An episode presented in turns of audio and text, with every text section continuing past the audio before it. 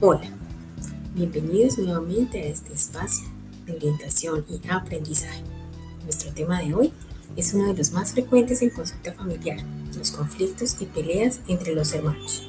Por eso daremos algunas recomendaciones para mejorar la convivencia entre ellos y para que el ambiente en casa sea más armónico. Las relaciones entre los hermanos desempeñan un papel clave porque gracias a ellas desde niños aprendemos valores como la amistad, la solidaridad, la confianza en nosotros, en el otro y además adquirimos una serie de habilidades sociales que son muy importantes para lograr desenvolvernos satisfactoriamente en sociedad, como la empatía, el apego, la asertividad, la resolución de conflictos y algunas habilidades de comunicación.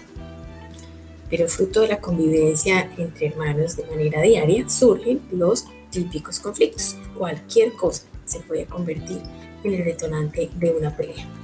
Las reglas del juego, hacerse dueño del control del televisor, la organización de un espacio común, el turno para em, jugar, cuando se hacen trampas, todas estas cosas, em, fruto de la convivencia, pues puede generar conflictos y discusiones.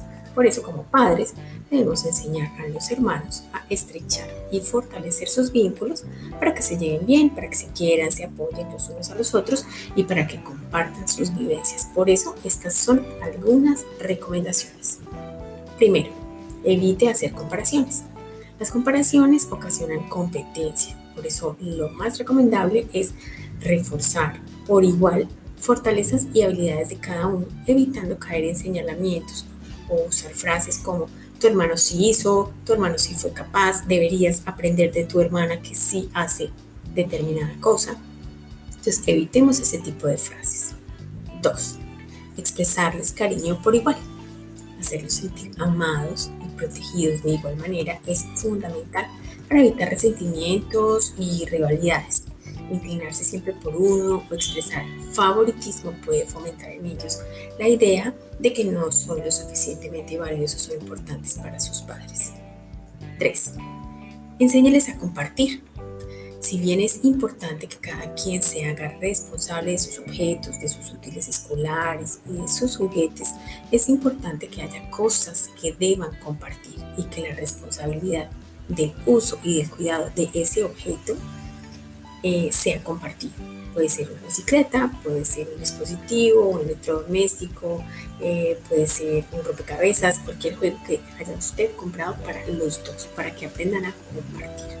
Y además esté muy atento al uso de los buenos modales entre ellos para pedirse las cosas.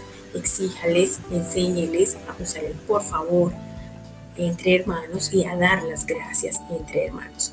Y así también como responder por el orden de los espacios usados. Recogen los dos si los dos jugaron. Las fichas eh, de los juegos son responsabilidad de los dos, para que así aprendan a compartir. 4.